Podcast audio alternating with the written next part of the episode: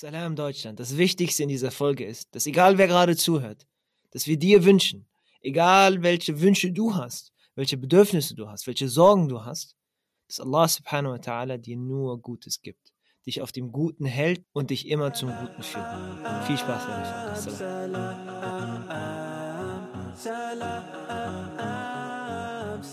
Okay, Bismillah, Alhamdulillah, wir sind wieder äh, live, wie das so oft ist. Und bevor ich überhaupt in die Einführung komme, erstmal Assalamu alaikum. Walaikum assalam wa barakatuh. Wenn ich dir einen Tee servieren dürfte, welcher wäre das und äh, warum? Ähm, ja, ich stamme ja aus, äh, oder meine Eltern stammen aus dem Nahen Osten und da wird viel schwarzer Tee getrunken und äh, deshalb ist das auch so das, womit ich groß geworden bin und äh, würde schwarzen Tee nehmen. Mit oder ohne Zucker? Ohne Zucker. Alhamdulillah, Alhamdulillah. Ich muss auch mich, äh, also mehr und mehr noch grundsätzlich, ne, Zucker ist immer so eine Sache. Ich habe letztens erst gelesen, dass das ähm, auch unter Sucht teilweise zählt, ne, wenn man zu viel Zucker einfach zu sich nimmt. Und äh, ich glaube, heutzutage mehr denn je sollte man darauf achten, gerade äh, wo, wenn man die Folge jetzt während des Ramadan hört, ist vielleicht eine Sache, die man so spät am Abend und so auch nicht zu sich nehmen sollte, zu viel. Ja, auf jeden Fall, auf jeden Fall. Es ist, äh, ja, nee, subhanallah, äh, ich hatte eigentlich äh, früher auch viel mit Zucker getrunken, aber irgendwann mal habe ich äh, gedacht, ich muss ein bisschen abnehmen. Das war so fast meine einzige Maßnahme. Danach habe ich irgendwie das äh, ein bisschen aus den Augen verloren, aber seitdem trinke ich den halt ohne Zucker und ich glaube, das ist auch so immerhin etwas, ja, nee, Alhamdulillah. Alhamdulillah, Alhamdulillah. Dann komme ich auch direkt schon in die Vorstellung, weil wir haben, Alhamdulillah, äh, Sheikh Adnan Nagdali bei uns, den Imam der äh, Moschee im Islamischen Zentrum Aachen. Äh, du hast äh, in Medina lange Jahre studiert, dein Bachelor dort gemacht und ich glaube auch deinen Diplomabschluss. Ähm, bist jetzt mittlerweile in Deutschland, 37 Jahre alt, äh, verheiratet, Familienvater. Und äh, umso schöner, dass wir, dass wir dich heute begrüßen dürfen bei unserer Podcast-Folge. Und wo wir ja gerade auch im Monat Ramadan sind, wollen wir, oder will ich zumindest versuchen, ein bisschen mehr darüber herauszufinden, wie der Alltag damals im Medina um den Propheten herum äh, und so weiter war. Und dann vielleicht auch den Schwenker zu machen, weil das für mich persönlich interessant, wie der Alltag für einen Imam aussieht. Ne? Also als, als jemand, der jetzt wie ich als Laie Ramadan einfach äh, durchmacht. Man hat verschiedene Pläne etc., aber man sieht vielleicht nicht, wie gewisse ähm, Entitäten einfach in, in unserer Religion, wie zum Beispiel Imam, vielleicht eine andere Sicht einfach auf Ramadan dann auch haben, weil, weil eine andere Rolle eingenommen wird letztendlich.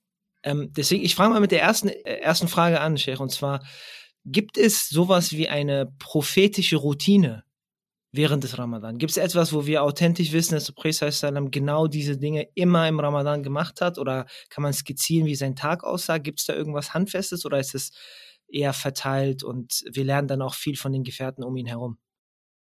طيب اسمع بسم الله الرحمن الرحيم الحمد لله والصلاة والسلام على رسول الله ähm, yani, der Prophet sallam hatte die ein oder andere Routine, man muss aber wohl sagen, ähm, dass es äh, nicht diese Aufnahme, Aufzeichnung gibt, was der Prophet sallallahu alaihi wasallam äh, quasi am Tag gemacht hat und was er zu einer quasi jährlichen Routine gemacht hat. Das liegt einfach daran, dass er äh, als, äh, als Prophet ähm, unter anderem natürlich äh, sehr stark in den Ibadat äh, drinnen war, aber er war auch als äh, Führer der Mu'minin auch äh, stark beschäftigt mit äh, anderen eher äh, politischen äh, Themen, das heißt die Führung der Umma und das, äh, die Führung hört ja nicht im Ramadan mal eben auf. Mhm, Nichtsdestotrotz mhm. hat er ähm, war bekannt bei ihm, dass er im Ramadan äh, vermehrt die Ibadat gemacht hat und zwar äh, in einer Art und Weise, dass er ähm, yani seinen Tag und seinen, seine Nacht, wenn er halt die Zeit dazu hatte, ähm, durchgehend äh, im, im, im Fasten natürlich war und in der Ibadah, das heißt äh, ähm, die Rezitation des Korans, die Adhkar ähm, und äh, die Gebete. Aber er hat gleichzeitig ähm, yani, äh, seine Gefährten angehalten, eben nicht das Gleiche zu machen, weil er hat zum Teil sogar ähm, yani das Fasten durchgezogen bis nach äh, der Zeit des Iftars und hat, hat weiter gefastet, ja. Und hat aber gesagt, ich bin nicht so wie ihr. Ich habe meinen Herrn gebeten, dass er yani, mir das Essen und Trinken quasi auslässt, ja. Und äh, dementsprechend war das äh, yani einer äh, der, der yani der, der Dinge, die der Prophet Sallam äh, speziell gemacht hat und die nur ihn ausgemacht hat. Gleichzeitig hat er aber ähm, yani, äh, uns angehalten, dass wir so früh wie möglich den Iftar machen. Ne? Ähm, meiner Oma mhm. geht so lange gut, bis äh, solange sie äh, den Fitr äh, das heißt, die das Fastenbrechen vorziehen und eben nicht irgendwie sagen, ja, lass uns noch ein paar Minuten warten und sicher gehen, bis die Sonne wirklich untergegangen ist und äh, was vielleicht äh, bei dem einen oder anderen heutzutage in den Sinn kommt wegen den äh, Gebetszeiten, Berechnungen, wir sehen die Sonne nicht und da kann der eine oder andere sagen, lass uns mal ein bisschen abwarten. Das ist nicht die Sunna. Die Sunna ist eigentlich zum Maghrib zu, äh, das Fasten zu brechen, ja, und äh, wenn du quasi äh, grundsätzlich eigentlich äh, Vertrauen hast in diesen Berechnungen, ja, oder keinen wirklichen Grund hast, daran zu zweifeln, dann solltest du auch äh, spätestens zu dem Zeitpunkt quasi oder eine Minute nach Adan zum Beispiel dein Adan, äh, dein Iftar schon gemacht haben. Und ähm, das ist eher die Sunna des Propheten, so wie er es von uns erwartet. Also er ist was anderes, ja. Er hat im Ramadan, was auf jeden Fall er gemacht hat, ist, dass er im Ramadan den Koran mit Jibril a.s. halt wiederholt hat. Das, was bis zu dem Zeitpunkt immer äh, an ihn ähm, eingegeben wurde, ähm, mhm. hat er mit Jibril a.s. Äh, wiederholt und äh, im letzten Ramadan vor seinem Tod hat er es sogar zweimal gemacht, ja, ähm, sodass äh, der Koran auch wirklich bei ihm äh, gesessen hat, tief gesessen hat und ähm, also es gibt nicht, wie gesagt, so eine Routine, wo wir sagen können, so hat er es gemacht und äh, womöglich so würden wir es auch machen wollen. Ganz im Gegenteil, wir sind sogar angehalten worden, in dieser Sache ihm nicht in allen Punkten zu folgen, insbesondere nicht, dass wir das Fasten durchziehen, wie er es gemacht hat, ne? dass er von Suhur bis zum Suhur oder so äh, nicht, nicht gegessen hat. Das ist eine Sache, die speziell ihn angeht. Aber in den anderen Punkten natürlich ist er unser Vorbild, das heißt, die Koran-Rezitation, die, äh, die Gebete, die freiwilligen Gebete, die Adkar, äh, Dua, ja, ähm, das ist alles das, was er uns auch äh, gelehrt hat und äh, da gibt es äh, viele yani, Quellen ähm, aus, aus der Sunna. Alhamdulillah, Alhamdulillah. Das, das hört sich aber für mich jetzt an, ähm, ja, nee, der, der Rahmen ist gesetzt natürlich, äh, äh, Beginn des Fastens, Enden des Fastens, ähm, auch der Koran vor allem, wie, wie du das gesagt hast, als äh, konstantes, äh, wieder, wiederholendes Thema. Ne? Auch der, mein Koran wurde im Ramadan herabgesandt äh, und dementsprechend hat das auch einen sehr, sehr speziellen Fokus. Ähm, aber dann wirkt es, oder vielleicht ist es ja eine Weisheit da drin, dass eben nicht alles durchgetaktet wurde und zu der Zeit musst du das machen und zu der Zeit musst du so sein und, und alles Ganze, sondern das Fasten wurde mitgegeben, das Verhalten, was man beim Fasten äh, mitgeben sollte, ne? das Stichwort, es geht nicht nur darum, dass man nicht essen und trinkt, sondern auch seine, seinen eigenen Nafs und Charakter in, in, in, in Prüfung hält. Ja. Aber dass dann in, der, in dieser Zwischenzeit die, äh, ne, ich meine, äh, Ramadan ist ja äh, als auch zentrales Punkt dort, um äh, die Taqwa zu stärken, eines Indi äh, also das Gottesbewusstsein, Gottesfurcht eines Individuums. Und das ist natürlich etwas, was der Prophet nicht für jeden vielleicht vormachen könnte. Vielleicht liege ich da falsch, deswegen meine Frage, dass es ja darum auch geht, dass man mit sich selber sich beschäftigen sollte gerade, ne? Dass das, weil nicht alles vorgegeben wurde, dass die, man für sich selber herausfinden muss, okay, in welchen Sachen kann ich investieren und welche Sachen muss ich vielleicht bei mir selber eben verbessern und, und äh, mich damit beschäftigen. Ja, ist eigentlich genauso äh, ja, gedacht letzten Endes, dass äh, vor allem soll das Leben ja nicht äh, in dem Sinne stehen bleiben. Ne? Also ähm, es gibt auch so eine Erscheinung in, in einigen muslimischen Ländern, dass so im Ramadan gefühlt das Leben stehen bleibt und alle mhm. Geschäfte irgendwie nur in einem ähnlichen äh, Lockdown-Modus sind, ja. ähm, und äh, genau das soll eigentlich nicht passieren. Das ist nicht das Ziel vom Ramadan, sondern weshalb hat der Prophet sallam halt auch uns angehalten, uns nicht provozieren zu lassen und zu sagen, ich faste, wenn dich jemand provoziert, weil du halt irgendwo in deinem Alltag solchen Situationen aus gesetzt bist. Und wenn du aber stets, äh, stets in der Moschee bist und äh, zu Hause bist und äh, dich zurückziehst und in so eine Art körperliche Abstinenz geht, gehst, dann ähm, hast du eigentlich einen Teil des, äh, des Ramadans nicht verstanden. Du sollst eben im Ramadan auch äh, Learning by Doing ähm, yani deinen Charakter anpassen, indem du dich solchen Herausforderungen auch, stellst. Und da komme ich auch zu dem Programm. Das Programm, äh, äh wär, es wäre ein, ein, eine Art Erschwernis, wenn wir so ein festes Programm hätten, woran wir uns halten müssten und gleichzeitig aber äh, wir uns an unsere Pflichten halten müssen, unseren Familien gegenüber und unseren Arbeitsplätzen und unserem Risk gegenüber. Äh, das das wür würde unser, unsere, yani, unser Leben, unser normales Leben ein bisschen erschweren und das ist nicht mhm. Sinn mhm. der Sache. Und Allah sagt speziell beim Fasten, bei der, bei der Pflicht des Fasten, Allah will für euch Erleichterung, er will nicht für euch Erschwernis. Und äh, das heißt, der Siyam, das Fasten an sich im Ramadan, ist nicht etwas, was dich aus deiner, aus deiner grundsätzlichen Halal-Routine rausnehmen soll, sondern eben die, das, was falsch läuft oder da, wo du denkst, das könnte ich besser machen, das kannst du im Ramadan anpassen, ja, aber gleichzeitig behältst du deine äh, Dunya-Routine ein, die halt für dich äh, ähm, notwendig ist, um quasi auch äh, positiv zu sein innerhalb deiner Gemeinschaft. Und würde man, ich weiß jetzt nicht, ob das äh, der Fall ist, aber würde man du hast ja gesagt, der Prophet hat nicht aufgehört, sich um seine, um, um seine Umma letztendlich zu kümmern, ne? um, um, um, sein, um, sein, um seine Mitmenschen, die mit ihm waren. Und würdest du behaupten, dass, oder ist es der Fall, dass er während des Ramadan sogar noch mehr ihnen zur Hilfe dastand? Weil ich habe auch dieses, genau wie du gesagt hast, man entzieht sich zurück, man zieht sich zurück in die Moschee, was vielleicht ein Thema ist für die letzten zehn Tage, wo man sich dann auf sich berücksichtigt, aber vielleicht gerade in den ersten 20 Tagen ähm, war das vielleicht so, dass man neben den Ibadat nochmal umso mehr versucht hat, seinen Mitmenschen zu helfen und für sie da zu sein. Eben im Alltag die Arbeit, die man verrichtet, äh, auch außerhalb mit den Nachbarn und Co. Oder war das schon so, dass jeder von Anfang an dann mehr auf sich einfach nur schaut und schaut, was er bei sich verbessern kann?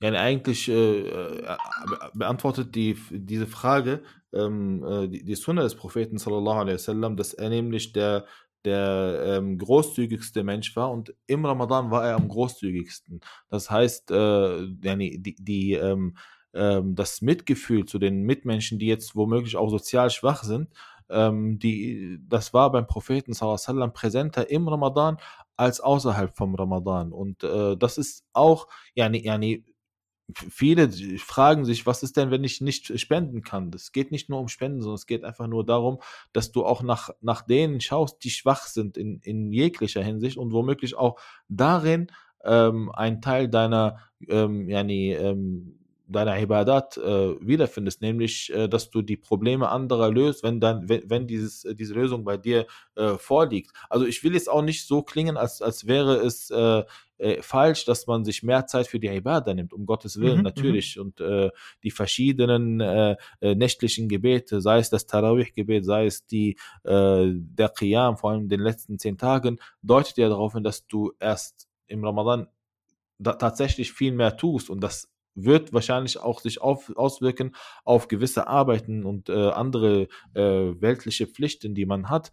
Ähm, aber was halt wichtig ist, ist immer noch, dass man da ein, ein Gleichgewicht behält, sodass das dass die Gesellschaft auch weiterhin funktioniert. Ne? Und ähm, da, da muss man halt äh, schauen. Aber nochmal, um zurück auf deine Frage zu kommen. Natürlich ist es äh, äußerst wichtig, dass du in, in der Situation der, im Ramadan ähm, dich um, um deine Umwelt und um deine Mitmenschen kümmerst, ja, sei es die, die arm sind, aber sei es auch andere, die womöglich andere ähm, Anliegen haben ähm, und auch wenn es keine Anliegen gibt, dass du äh, Menschen einlädst zum Iftar, ja, und äh, der Prophet hat das ja quasi ähm, yani dazu aufgerufen, dass man das machen soll, beziehungsweise äh, zumindest, äh, dass du dafür sorgst, dass Menschen durch dich den, den Iftar machen, ja, äh, ähm, dass du den gleichen Ajr bekommst wie sie. Wer, wer einen Fastenden äh, das Fasten bricht, dem, der bekommt den Ajr von ihm, ohne dass der andere quasi ähm, einen Nach Nachlass bekommt durch, äh, durch, die, durch, diesen, äh, durch diese Weitergabe quasi. Ne? Und ähm, das ist ja ein, äh, ein Zeichen darauf auch noch einmal zu sehen, Allah will auch, dass wir ähm, mit unseren Mitmenschen quasi leben im Ramadan und äh, nicht in einer, ähm, yani, ja, sich zurückziehen komplett ohne, ohne, ohne auf seine Mitmenschen zu achten. Ich meine, das merkt man auch, ne? Taraweh oder Qiyam ist, ist in der Nacht, sage ich mal, wo alles wahrscheinlich sowieso schon ein bisschen ruhiger geworden wird. Die, die meisten denken daran zu schlafen und dann macht man, gibt dann auch hier diese Sadaqa, seinen Schlaf aufzuopfern, um eben im Gebet zu stehen und, und ähnliches. Und dann tagüber hat man seine alltäglichen Probleme, die man sonst hat. Dort äh, legt man vielleicht ein paar ich sag mal, ich weiß nicht, ähm, andere Möglichkeiten, wie man seine Zeit investiert, äh, wenn man zu viel vielleicht, ich weiß nicht, Serien schaut oder zu viel auf Social Media ist oder zu viel spielt, dass man sagt, okay, die opfert man auf, um mehr Koran zu lesen oder sich mit anderen Themen zu beschäftigen. Ähm, aber in diesem ganzen Doing ist man im Alltag drin, man ist in der Gesellschaft drin und es ist nicht so, als würde man, wie du es eben auch mit den Läden gesagt hast, einen Monat zu haben und schreibt mir erst nach Ramadan, sondern man ist eigentlich da. Und ich fand auch diesen Punkt, weil ich meine, wir sind ja äh, quasi in einem Lockdown jetzt diesen Ramadan wieder, beziehungsweise die, die Pandemie ist ja weiter. Man hat sozusagen nicht die Möglichkeit, jetzt äh, in, in Scharen Leute einzuladen. Aber gerade da Alhamdulillah sind wir mit anderen Möglichkeiten gesegnet, äh, auch wenn das nicht das gleiche ist, aber man kann auch ein virtuelles Iftar mit einem Bruder oder einer Schwester haben, die vielleicht alleine sind, weil das Studenten sind, die in ihrer Wohnung alleine wahrscheinlich das Fasten äh, brechen müssen oder auch äh, Geschwister, die konvertiert sind äh, und sowieso niemanden um sich herum haben, haben wir einen noch einfachen Weg eigentlich oder noch weniger müssen wir geben, um mit ihnen in dieser Zeit zu sein und diesen Segen vielleicht zu teilen. Und das ist, glaube ich, etwas so mit den neuen Möglichkeiten, die man nutzen könnte, um auch dort eine Aufopferung, in Anführungszeichen, zu machen. Ja, ja, auf jeden Fall. Also ähm, Empathie im Islam ist, äh, ist eine, eine Sache, die, die vielleicht äh, ja, so ähm, oftmals äh, nicht vernachlässigt wird, aber nicht so ganz beachtet wird, obwohl die, die äh, Aussagen eigentlich sehr eindeutig sind. Ja, ähm, alleine schon, dass du das äh, in das Gesicht deines Bruders lächeln sollst, äh, beziehungsweise dass du dadurch den, mhm. den Lohn einer Sadaqa bekommst, heißt ja, dass du äh, auch nur, auch wenn es nur Gefühle sind, wenn es nur Gesten sind, ja, die dich gar nichts kosten, ja, außer ein paar Muskeln anzustrengen, ja, die dich gar nichts kosten, außer ein paar Klicks zu machen und dadurch äh, irgendwo deine Kamera zu öffnen und äh, äh einem Bruder oder einer Schwester quasi in dem Moment ähm, das Gefühl gibst, hier, du bist nicht allein, ich bin bei dir, ja, und vor allem im Iftar, vielleicht mag, hört sich das für den einen oder anderen ein bisschen komisch an, ja, aber ich glaube, vor allem die, die alleine sind, allein schon, wenn sie hören, äh, der, so und so meldet sich bei mir, um einfach, dass wir zusammen uns unterhalten während des Iftars, ja, äh, ist schon, schon äh, Gold wert bei Menschen, die in der letzten, den letzten Monaten vereinsamt sind, in gewisser Art und Weise, oder jetzt vereinsamen im Ramadan, weil zum Iftar als Studenten sie ganz alleine sind und da äh, keiner kann sie empfangen oder die, die wenigsten machen das. Ähm, und da ist es halt ähm, Teil dieser Empathie, yani, dass du auch, ähm, weil manchmal ist ein, ein Mensch nicht finanziell bedrückt und er ist auch nicht bedrückt, dass jemand ihn irgendwie Unrecht äh, an, äh, antut und du verteidigst ihn oder so, sondern äh, er ist bedrückt, weil er halt einsam ist, ja. Und wer, wer eben diese Bedrückung ihm nimmt durch so eine kleine Geste, dem wird Allah subhanahu wa ta'ala, wenn wir den Hadith so verstehen, dem wird Allah subhanahu wa ta'ala eine bedrückende Situation am Tag des Gerichts nehmen. Ne? Und somit kannst du das auch äh, verstehen. Das heißt, äh, diese, dieses Mitgefühl ja, und ähm, Gesten zu zeigen, die Menschen irgendwo auch ein bisschen wieder Hoffnung geben, Kraft geben, ist äh, Gold wert und sollte man jetzt nicht vernachlässigen, sondern eben jetzt nutzen. Wenn ich äh, dich nur fragen darf, ich habe eine grobe Aussage des Salem im Kopf, aber ich möchte sie jetzt nicht äh, unvollständig wiedergeben.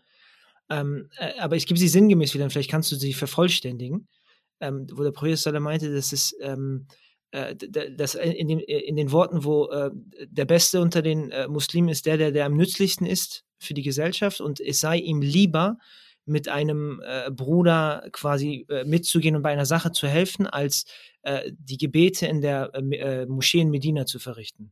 Ähm, diese Aussage gibt es, aber ich kann das jetzt nicht äh, ja, nee, wortwörtlich wiedergeben. Du hast es eigentlich sehr gut schon ähm, äh, gesagt. Ähm, nee, und das sind halt äh, viele dieser Hadithe, die sehr, sehr ähnlich sind eigentlich, die alle darauf äh, nee, ähm, hinweisen, dass, dass der Mensch ähm, sich nicht durch, durch die persönliche eigene Ibadah davon äh, abhalten lassen soll, eben nach seinen Geschwistern zu schauen. Ne? Weil das ist äh, so vielleicht, vielleicht ein Trugschluss, eine Art Trugschluss, dass du denkst, ich muss mich jetzt selber äh, retten quasi. Und äh, dadurch, äh, du sagst, ich, ich bete jetzt, ich äh, mache meine Ibadat und Adkar und habe dafür meine Zeit und ähm, äh, wenn jemand ein Problem hat, dann muss er ein bisschen warten oder dann soll er einen anderen finden. Ganz im Gegenteil, wenn du dann siehst, okay, entweder ich mache jetzt ein paar Rakat für Allah subhanahu wa ta'ala oder ich löse dieses Problem für diesen einen Bruder, ja, dass du, dass du dann weißt, diese, diese Lösung des, äh, des Bruders, dass die vielleicht auch äh, in gewisser Weise weltlich ist, ja, ist bei Allah subhanahu wa ta'ala sogar noch höher gesehen als eben deine Ibadat. Und das ist nicht nur dieser eine Hadith, den du gesagt hast, sondern es sind viele Hadithe, die alle in die gleiche Richtung gehen halt. Und ähm, das ist halt auch, ähm, ja, nee, diese, ähm, das Besondere am Islam. Und äh, um auch beim Thema zu bleiben, im Ramadan ähm, sollte das nicht anders sein, sondern auch durch diese, diese Aufruf zu spenden und am Ende nach Ramadan sowieso hast du nochmal diese, diese Geste der äh, Zakatul Fitr, ne? die ebenfalls dir nicht wehtut, aber im Endeffekt mhm. soll sie eben dem armen Menschen, der nicht die Möglichkeit hat, womöglich zu feiern und äh, den Eid äh, zu feiern halt äh, mit der Familie, dass du ihm sagst, nein, ja, nee, diesen Tag sollst du eben nicht arbeiten gehen, sondern du, du kriegst eben deine Nahrung und für dich und für deine Familie, sodass du auch Freude an diesem Tag haben sollst. Das, das ist quasi eine der Hekam, der Weisheiten hinter Zakatul Fitr. Ja, und äh, wenn man das so betrachtet, dann siehst du, im Ramadan und nach Ramadan geht es auch darum, äh, die Gesellschaft intakt zu halten. Und jetzt äh, überlege ich, weil die Folge wird wahrscheinlich mit Ramadan rauskommen. Und ich überlege jetzt an eine bestimmte Gruppe von Menschen, die wahrscheinlich sehr viel Hilfe benötigen, aber wir äh, das als, als gegeben nehmen. Und ich rede jetzt von äh, den Müttern und, und alle, die wahrscheinlich sehr, sehr viel, ja, gerade auch äh, in, in muslimischen Haushalten einfach investieren und Subhanallah, da einfach sind, damit wir zum Iftar äh, nee, nicht nur ein gutes Gefühl haben im, in der Seele, sondern auch im Bauch letztendlich. Ja, ich formuliere das mal so. Und ich glaube, da fängt es ja schon an, dass man äh, nicht dieses halbherzig zu fragen, wo kann man helfen und wie nicht, sondern dass man wirklich proaktiv auch äh, in der eigenen Familie mithilft. Ne? Also da, da, da ist, glaube ich, der erste Schritt, den man machen kann, gerade bei, bei den Müttern und, und, und denen. Und es ist mir gerade nur aufgefallen, wo wir darüber sprechen. Äh, ja, nee, es ist einfach zu sagen, außerhalb und wen gibt es eigentlich, aber ich finde, das drängt schon in der, in der, in der eigenen, äh, vor der eigenen Haustür sozusagen letztendlich an. Ähm, das, ist mir, das ist mir nur aufgefallen gerade. Auf jeden Fall, auf jeden Fall, Lachi. Also ähm, äh, es gibt so äh, zwei Seiten in der Hinsicht. Ähm, das eine ist, ähm, man sollte auch hier, wie du sagst, ähm, eine helfende Hand sein. Und äh, möglicherweise, wenn man das im Laufe des Jahres seltener macht, sollte das eines der Punkte sein, wo man sagt, ich will das ändern. Ja, und äh, Ramadan mhm. ist eine Gelegenheit dafür, dass ich auch äh, mich daran gewöhne, ähm, dass ich ihnen zur Seite stehe und unter die Arme greife.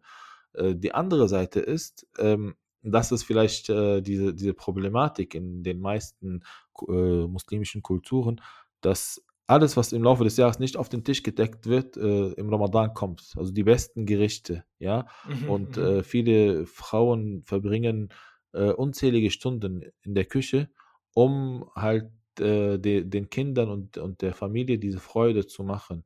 Und ähm, da sollten vielleicht auch äh, wir, die halt eher davon profitieren, ähm, sollten eben da sagen, jetzt weniger machen. wenn wir, lass das nach Ramadan und lass diese Gerichte uns äh, genießen nach dem Ramadan und äh, lieber sollte man ihr auch die Zeit geben äh, für ihre Ibadat. Natürlich ist es auch Teil ihrer, ihrer yani, Verpflichtung, die sie sich gegeben hat und Allah wird sie auch dementsprechend, inshallah, belohnen. Ähm, aber äh, sie haben auch ein Anrecht darauf, den Koran in der Hand zu halten. Es gibt Frauen wirklich, die stehen von, also sechs, sechs Stunden äh, auf ihren Beinen jeden Tag, um, um alles Mögliche ähm, auf den Tisch zu bringen. Und ähm, das, ist, das ist wiederum nicht Sinn der Sache. Und ähm, da sollte man auch den unter die Arme greifen, denen das Gefühl zu geben, wie dankbar man ist. Aber jetzt wollen wir eher, dass du weniger machst, damit du quasi äh, Allah diese Zeit gibst, ja, äh, und nicht unbedingt nur uns damit beglückst. Subhanallah, dann merkt man auch, ne, das ist so ein Kreislauf. Wenn man da weniger macht, dann ist auch letztendlich weniger auf dem Esstisch und dann ist man auch bereiter, mehr am Abend zu geben für, für das Nachtgebet oder andere Tätigkeiten, weil man nicht überfüllt ist und ähnliches. Und dann ist, geht man auch viel aktiver, einfach durch den Tag und auch durch den Ramadan. Äh, ist, glaube ich, vielleicht eine Sache, mit, mit der man, äh, sag mal, die, die, die, die zweite Hälfte des Ramadan, ja, wo, wo jetzt die Folge da rauskommt, äh, verbringen kann, vielleicht einfach äh, weniger in der Richtung zu machen und auch mehr eben einander zu helfen und darauf zu achten, wie viele Menschen habe ich aktuell schon geholfen und wie viel kann ich noch helfen, inshallah. bevor man sich vielleicht dann in den, in den letzten Tagen äh, ähm, zu sich oder, oder um, um sich selbst beschäftigt, weil das ist eine letzte Frage, wie äh, der Professor hat, glaube ich, den letzten zehn Tagen des Ramadan nochmal äh, speziellen Wert geschenkt, äh, wenn du vielleicht das nur aufmalen könntest. Hier kannst du schon davon sprechen, dass du sagst, das sind die letzten zehn Tage. Hier, hier, gibst du quasi die meiste Zeit für Allah subhanahu wa ta'ala, indem du beispielsweise den Ertikaf machst, so wie der Prophet sallallahu alaihi wasallam es uns beigebracht hat. Er hat sich in der Moschee quasi äh, aufgehalten und ähm, hat dort äh, seine gesamte Zeit, die ihm blieb im Ramadan, äh, für Allah gegeben. Das heißt, da hat er tatsächlich ähm, viele seiner weltlichen Pflichten ähm, beiseite gelegt. Wobei der Prophet sallam natürlich auch hier in der Hinsicht ähm, sicherlich auch von der Moschee aus äh, seine Anweisungen gegeben hat. Aber äh, das ist eine Lehre für uns eben im Ramadan, auch vielleicht die letzten zehn Tage. Wer kann, natürlich soll, sollte dann auch ähm, äh, eine Ertikaf, in eine Ertikaf-ähnliche Situation gehen, wenn er nicht in die Moschee gehen kann, weil man eine Verpflichtung der Familie gegenüber zum Beispiel hat. Und es ist heutzutage ist es oftmals sehr schwer.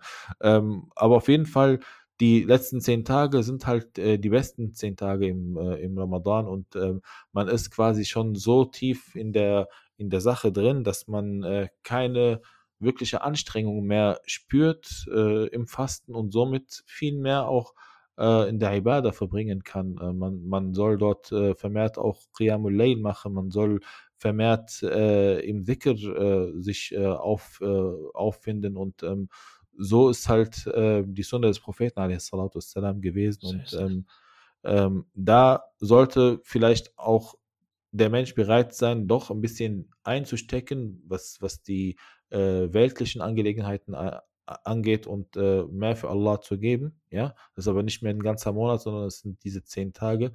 Und gleichzeitig muss es immer so sein, dass natürlich die Gesellschaft weiterhin funktionieren äh, äh, muss. Ja, das heißt, wenn du eine Arbeit hast, die unverzichtbar ist für die Gesellschaft, dann kann es nicht sein, dass du sagst, ich schließe jetzt meinen Laden, zum Beispiel du bist Bäcker, ja, und ich schließe jetzt meinen Laden und mache äh, RTK und du weißt, dass, äh, dass hunderte Menschen auf dich angewiesen sind, ja. Ähm, so soll das auch natürlich nicht sein, sondern man muss natürlich immer noch das Gleichgewicht in der Gesellschaft ähm, aufrecht äh, das, wirkt aber für mich jetzt wie, wie zwei Punkte. Das eine ist, äh, die ersten 20 Tagen versucht man so viel zu geben, wie man kann, ja äh, auch grundsätzlich, man bekommt sich in die, in, in die, man geht in die Lage sozusagen, man trainiert sich, um mehr und mehr Ibadah zu machen. Man versucht sich selber im Griff zu behalten im Umgang mit seiner, mit seinen Mitmenschen und Gesellschaft. wenn man es schafft, diesen extra Weg noch zu gehen, zu helfen und versuchen, so, so nützlich wie möglich zu sein.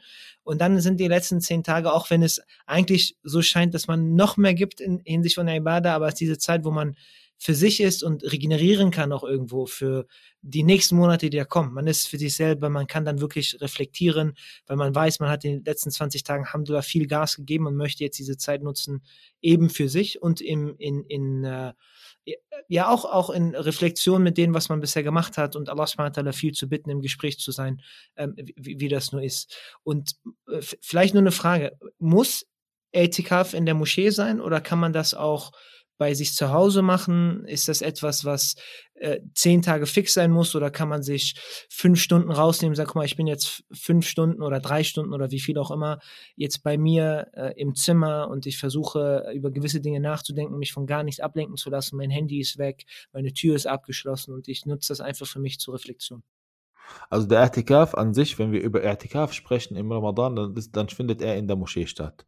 Ja, ähm, das heißt, äh, wenn du es zu Hause machst, ähm, mhm. hast du natürlich eine gewisse, ähm, ja, nee, nein, nein, ist es, ist es, ist etwas, was, äh, wenn es nur das Einzige ist, was in deiner Macht liegt, zum Beispiel jetzt im, in diesen Jahren, wo halt äh, die Pandemie so, so ähm, durch die Welt geht, ähm, dann hast du auf jeden Fall besser als gar nichts gemacht. Aber wenn Allah subhanahu im Koran über, über den Etikaf spricht, dann spricht er Antum akifuna fil Masajid, ihr macht den Etikaf in den Masajid und das mhm. ist auch die Sunna des Propheten sallallahu alaihi wasallam, dass er es eben in der Moschee gemacht hat, weil auch du dort einfach, wenn du es äh, einfach nur pragmatisch siehst, das ist der einzige Ort, äh, der wirklich äh, dir wenig ähm, Ablenkung gibt, ja, vor allem in unserer heutigen Zeit. Du hast in der heutigen Zeit hast du so viele Ablenkungen in, der, in deiner eigenen Wohnung. Du hast Bücher, die jetzt vielleicht äh, dich äh, ja, jetzt gerade rufen, wenn du gerade drauf guckst. Du hast äh, Geräte, du hast ähm, Familienmitglieder, ja, die äh, mit dir auch äh, kommunizieren. Äh, während der Moschee du für dich alleine bist, beziehungsweise du mit Gleichgesinnten bist, die eigentlich das gleiche vorhaben wie du, eben mit Allah in diese, in diese in diesen Kontakt zu treten. Ne? Und äh, das ist halt äh, das Besondere am, am Ertikaf. Und äh, vor allem ähm, ist es so, dass du in den letzten zehn Tagen natürlich, also das, das habe ich jetzt vorhin nicht erwähnt im, äh, im äh, nee, in der ersten Frage ist es natürlich. Laylatul Qadr ist in dieser Nacht, ne? In, in, in dieser in, dieser, in diesen zehn Tagen. Ja, und Laylatul Qadr ist äh, in elf Jahr, ist besser als 1000 Monate, besser als 84 Jahre Ibadah. Und ähm, die Gefahr, dass du diese, diese Nacht verpasst außerhalb äh, der Moschee, ist um einiges größer, als wenn du komplett in der Moschee bist. Ja, allein schon, dass du in der Moschee nur mit dieser Absicht bist und Etikaf machst und äh, dann diese Nacht äh, durch vielleicht Schlafen verpasst, hast du, bist du gerade in dieser Ibadah des Etikaf. Das heißt, du hast Teil der, der, der Nacht, des Ajr, des Lohnes der Nacht auf jeden Fall erhalten, unabhängig davon, ob du gebetet hast in der Zeit, oder Koran gelesen hast oder äh, mit der Absicht des Etikaf in der Moschee geschlafen hast. Ähm, was man hier sagen kann, ist, ähm, der Etikaf ist grundsätzlich die zehn Tage. Man kann es aber auch natürlich entsprechend der Umstände äh, auch kürzer machen. Du kannst auch sagen, ich mache die letzten fünf Tage vom Ramadan Etikaf oder zwei Tage in den letzten zehn Tagen kann ich machen, am Wochenende beispielsweise. Das sind alles ähm, natürlich auch Lösungen, die man machen kann. Ähm, es ist aber nicht der Etikaf, weil Etikaf ist tatsächlich die zehn Tage, dass man diese auch nutzt. Ähm, aber es sind halt äh, Umstände, die kann man oftmals nicht ändern und, und äh, ja, nee, wenn man nicht alles machen kann, dann, dann, unterlässt man das nicht komplett, sondern dann macht man halt das, was äh, möglich ist.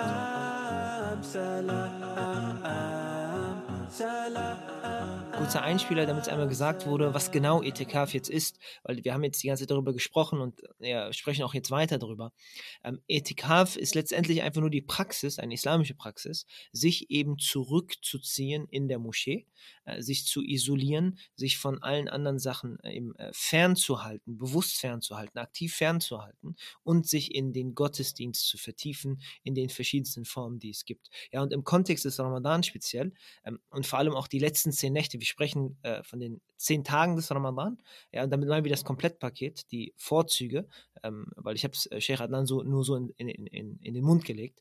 Ähm, die Vorzüge liegen natürlich besonders in den letzten zehn Nächten und dass man sich dort zurückzieht, ja auch mit, mit der Müdigkeit von den ersten 20 Tagen, die man da hat, um dann vollständig äh, seine Bindung mit Allah subhanahu wa ta'ala zu festigen, äh, sich selber zu stärken und das Ganze eben mitzunehmen dann für, die, für, für, den Rest des Jahres, wenn man dann sich wieder auf den Ramadan vorbereiten will. Ja, und das ist also Ethikhaft. Das wurde jetzt sehr oft benannt und hier und dort teilweise erklärt, was es ist, aber das sollte jetzt nur einmal gesagt werden und ich wünsche euch weiterhin viel Spaß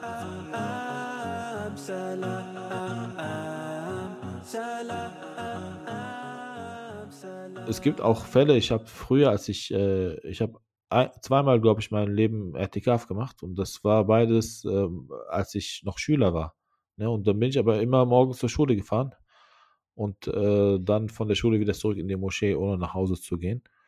Ähm, und das sind halt so Umstände, das, das muss man halt anpassen. Es gibt Leute, die sind dann halt äh, von der Moschee zur Arbeit gefahren, weil sie keinen Urlaub bekommen haben, aber dennoch äh, zumindest äh, es so äh, yani, äh, yani machen wollten, dass sie zum Teil halt diesen Etikaf machen, so gut es geht, dass sie die nächtlichen Gebete in der Moschee verbringen, ähm, selbst wenn sie nicht die ganze Nacht durchbeten, weil sie am nächsten Morgen wieder aufstehen müssen.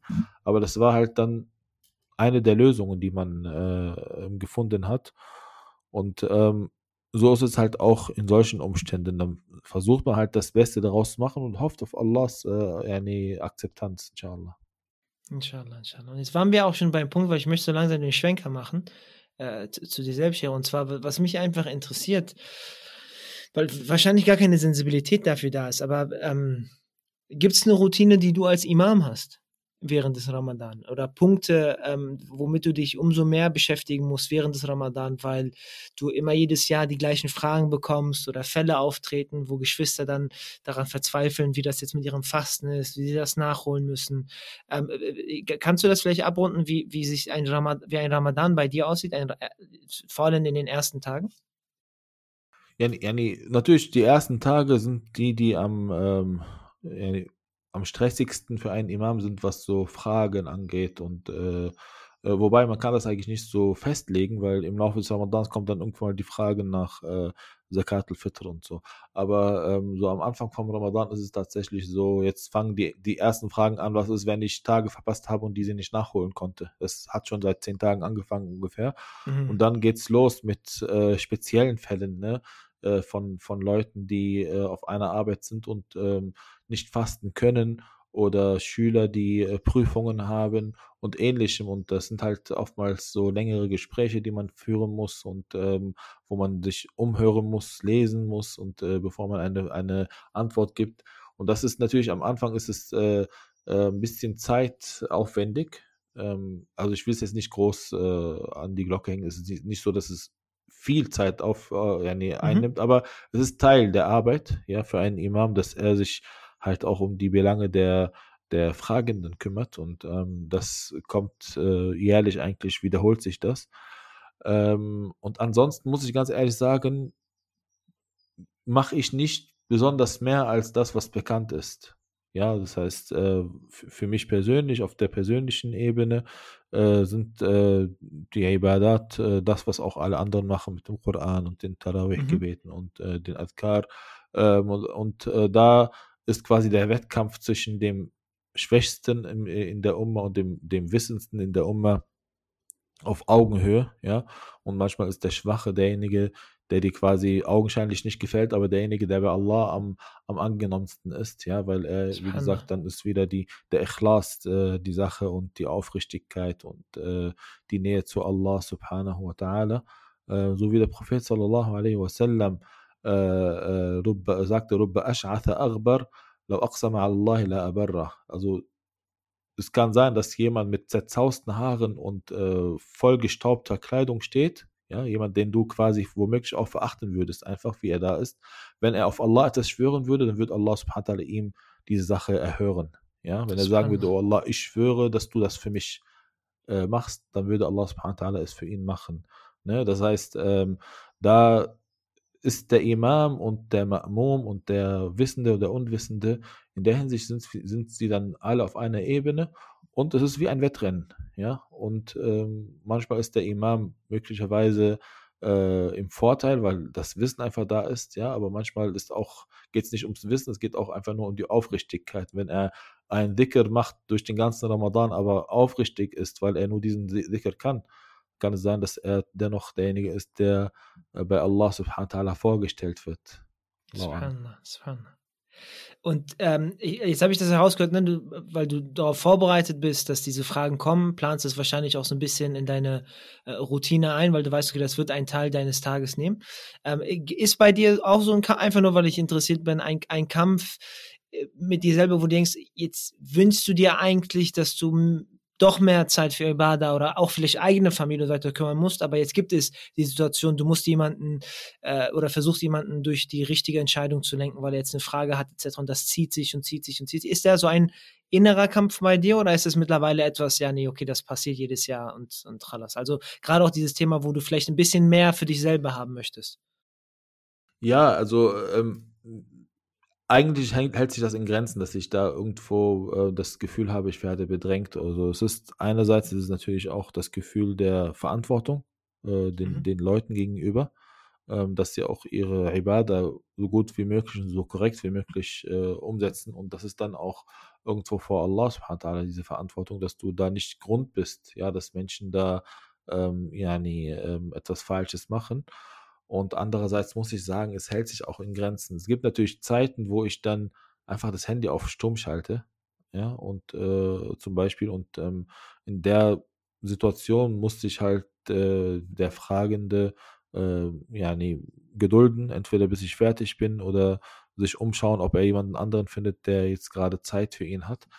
Ähm, aber das sind alles Dinge, die, die sind nicht der Rede wert. Also es ist nicht so, dass ich das Gefühl habe, ähm, es nimmt mir viel von meiner Zeit, ähm, sondern das kann man gut äh, managen, bis, bis jetzt jedenfalls. Ich weiß auch äh, sicherlich, dass vor allem gefragtere Persönlichkeiten und Gelehrte da möglicherweise ein ganz anderes äh, nee, Gefühl haben, ja, und tatsächlich manchmal das, äh, den, den, einfach nur den Wunsch haben, jetzt einfach äh, abschalten zu können und äh, den Koran und ihren Wird äh, lesen zu können, ohne ähm, ständig angerufen zu werden, angeschrieben zu werden oder ähnlichem. Ähm, und das ist halt diese, diese Fitner, ne? Die, diese Handys sind halt immer in unserer Hand. Es ist nicht so, dass mhm. du äh, ja nie einfach mal irgendwo bist und ähm, das abschaltest. Und die Leute sind natürlich auch äh, erwartungsvoll und ähm, haben auch jetzt nicht unbedingt Verständnis dafür, wenn du mehrere Stunden oder Tage womöglich äh, jetzt nicht antwortest. Was auch vorkommt, muss ich ehrlich sagen. Ja, manchmal ist es so, dass du ähm, denkst, okay, jetzt gehe ich einfach nicht ran, das ist äh, jetzt nicht die Zeit und dann vergisst man das oder so. Ähm, und dann vergehen zwei, drei Tage, bis man da nochmal sich daran erinnert oder bis, bis man den nächsten Anruf bekommt von der Person. Ähm, aber bei, in, in, meinem Fall ist es jetzt alles äh, sehr im Rahmen, Alhamdulillah. Äh, da kommt, ich wollte nur noch mal diese Menschlichkeit ne, von uns auch, weil ich gerade auch, was du gesagt hast, manchmal diese Erwartungshaltung, die man hat, ja, nee, das ist ein Imam, ja, und du hast auch gesagt, da ist eine Verantwortung da, aber wir sind Menschen, alle, und dementsprechend vergesslich, dementsprechend haben wir auch nicht die Antwort auf jede Frage vielleicht. Und äh, ich, ich fand es auch sehr schön in, in diesem einen Moment, wo du eben meintest, ich weiß gerade nicht mehr, welche Frage es war, dieses auch, ich weiß nicht. Ne, dass man, dass man auch wir als, ich sag mal, Laien oder ich als Laie weiß, okay, ja nee, Sheikh Adnan weiß nicht alles. Ja, ich kann hingehen, ich bin nicht, ich bin, ich bin dann auch nicht enttäuscht, wenn eine gewisse Frage vielleicht nicht beantwortet werden kann. Ja, ja, auf jeden Fall. Also, also ähm, es ist äh, ja nee, nicht im Ramadan, aber es ist oftmals so, dass, dass äh, vor allem sehr einfache Menschen natürlich äh, ähm, eine Antwort haben wollen auf alle Fragen und äh, ähm, ja, wenn dann der Imam sagt, ich weiß es nicht, dann äh, ist es sehr schwierig. Aber im Ramadan ist es sehr wichtig, dass der Imam da schon ja, zumindest so flexibel ist zu sagen, ruf mich eine halbe Stunde nochmal an oder ich rufe dich später noch einmal an und dann muss, muss er sich dran setzen, weil es geht hier um eine Ibadah, die ist, die ist begrenzt zeitlich, ja.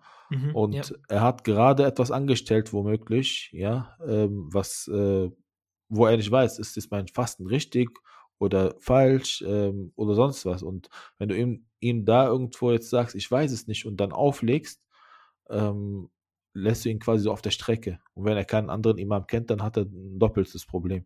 Deshalb muss man da vor allem im Ramadan auch, ähm, ja, nee, wenn man nicht weiß, sagen, ich kümmere mich darum und bringe es in Erfahrung und ruf mich später nochmal an oder ich schreibe dir oder ich rufe dich an oder sonst was, ja, nee.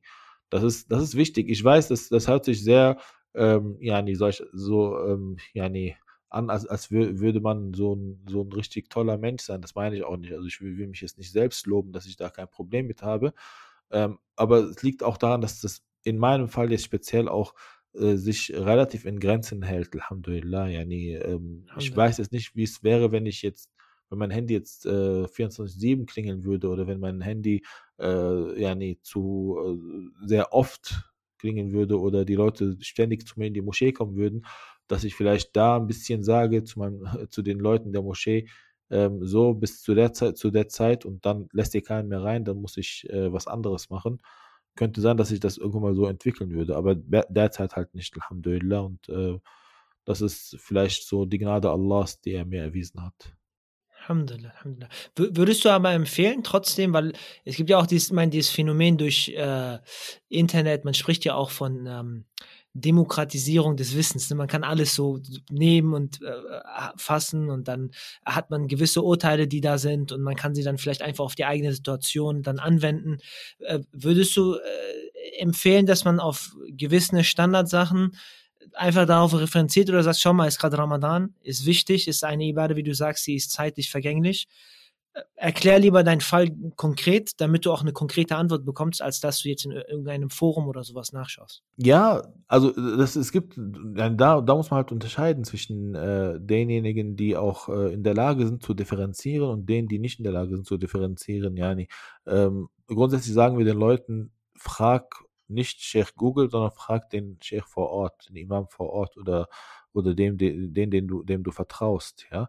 Ähm, weil halt Google und äh, Internet da sehr viel auch ähm, äh, beinhaltet, was äh, schwierig ist. Sei es, ähm, es ist eine andere Schule, der man nicht folgt und die vielleicht auch weit ist von dem, was man, äh, was man kennt, ja, und äh, was man befolgen sollte ähm, und ähm, auch äh, ja, nee, möglicherweise würde es den, den, denjenigen, der das äh, letztlich äh, auf, äh, persönlich macht, eher durcheinander bringen, als wirklich, ähm, ja, nee, äh, ihm eine Frage, eine Antwort zu geben. Es würden viel mehr Fragen aufkommen. Ne? Sei, sei, sei.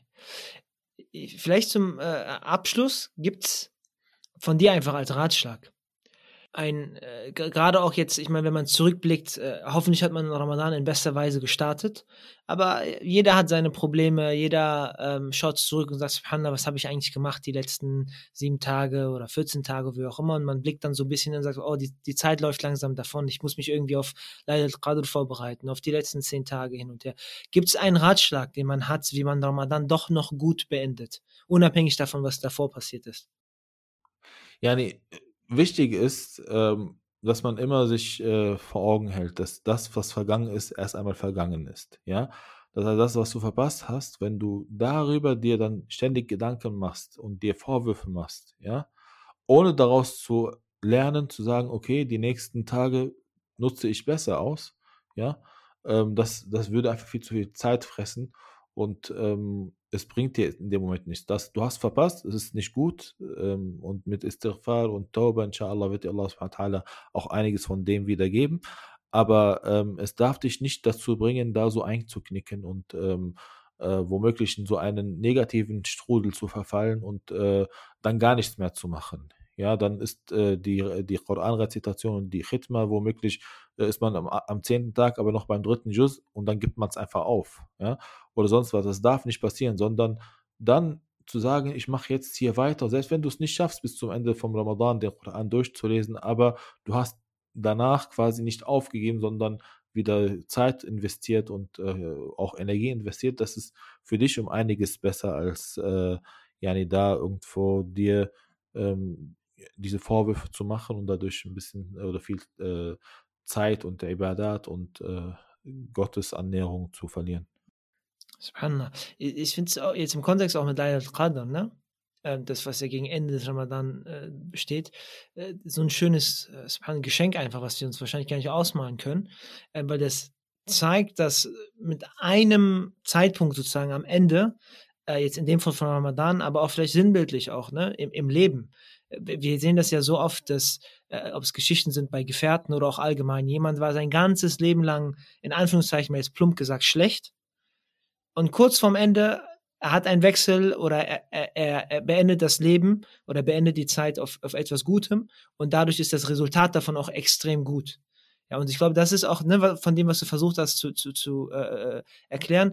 Ja, das, was war, das war, chalas. Mach nicht hätte, wenn, was, aber, sondern versuch, das Ende in dem bestmöglichen Zustand zu haben. Und vielleicht ist genau das, was du eigentlich nur erreichen solltest am Ende des Tages. Auf jeden Fall, auf jeden Fall, Bruder dann würde ich auch tatsächlich das, äh, die, die Folge somit abrunden. Jazakallah khair, vielen lieben Dank, äh, Sheikh Adnan, für die Zeit. Und äh, ich hoffe, dass wir alle Ramadan, äh, äh, auch wenn jemand das vielleicht danach hören sollte, den nächsten Ramadan äh, erreichen können, der Inshallah. für jeden vor uns ist und dementsprechend auch sauber beenden können. wie Bismillah. Bismillah. Bismillah. Assalamu alaikum wa rahmatullah. Wa alaikum assalam wa rahmatullah.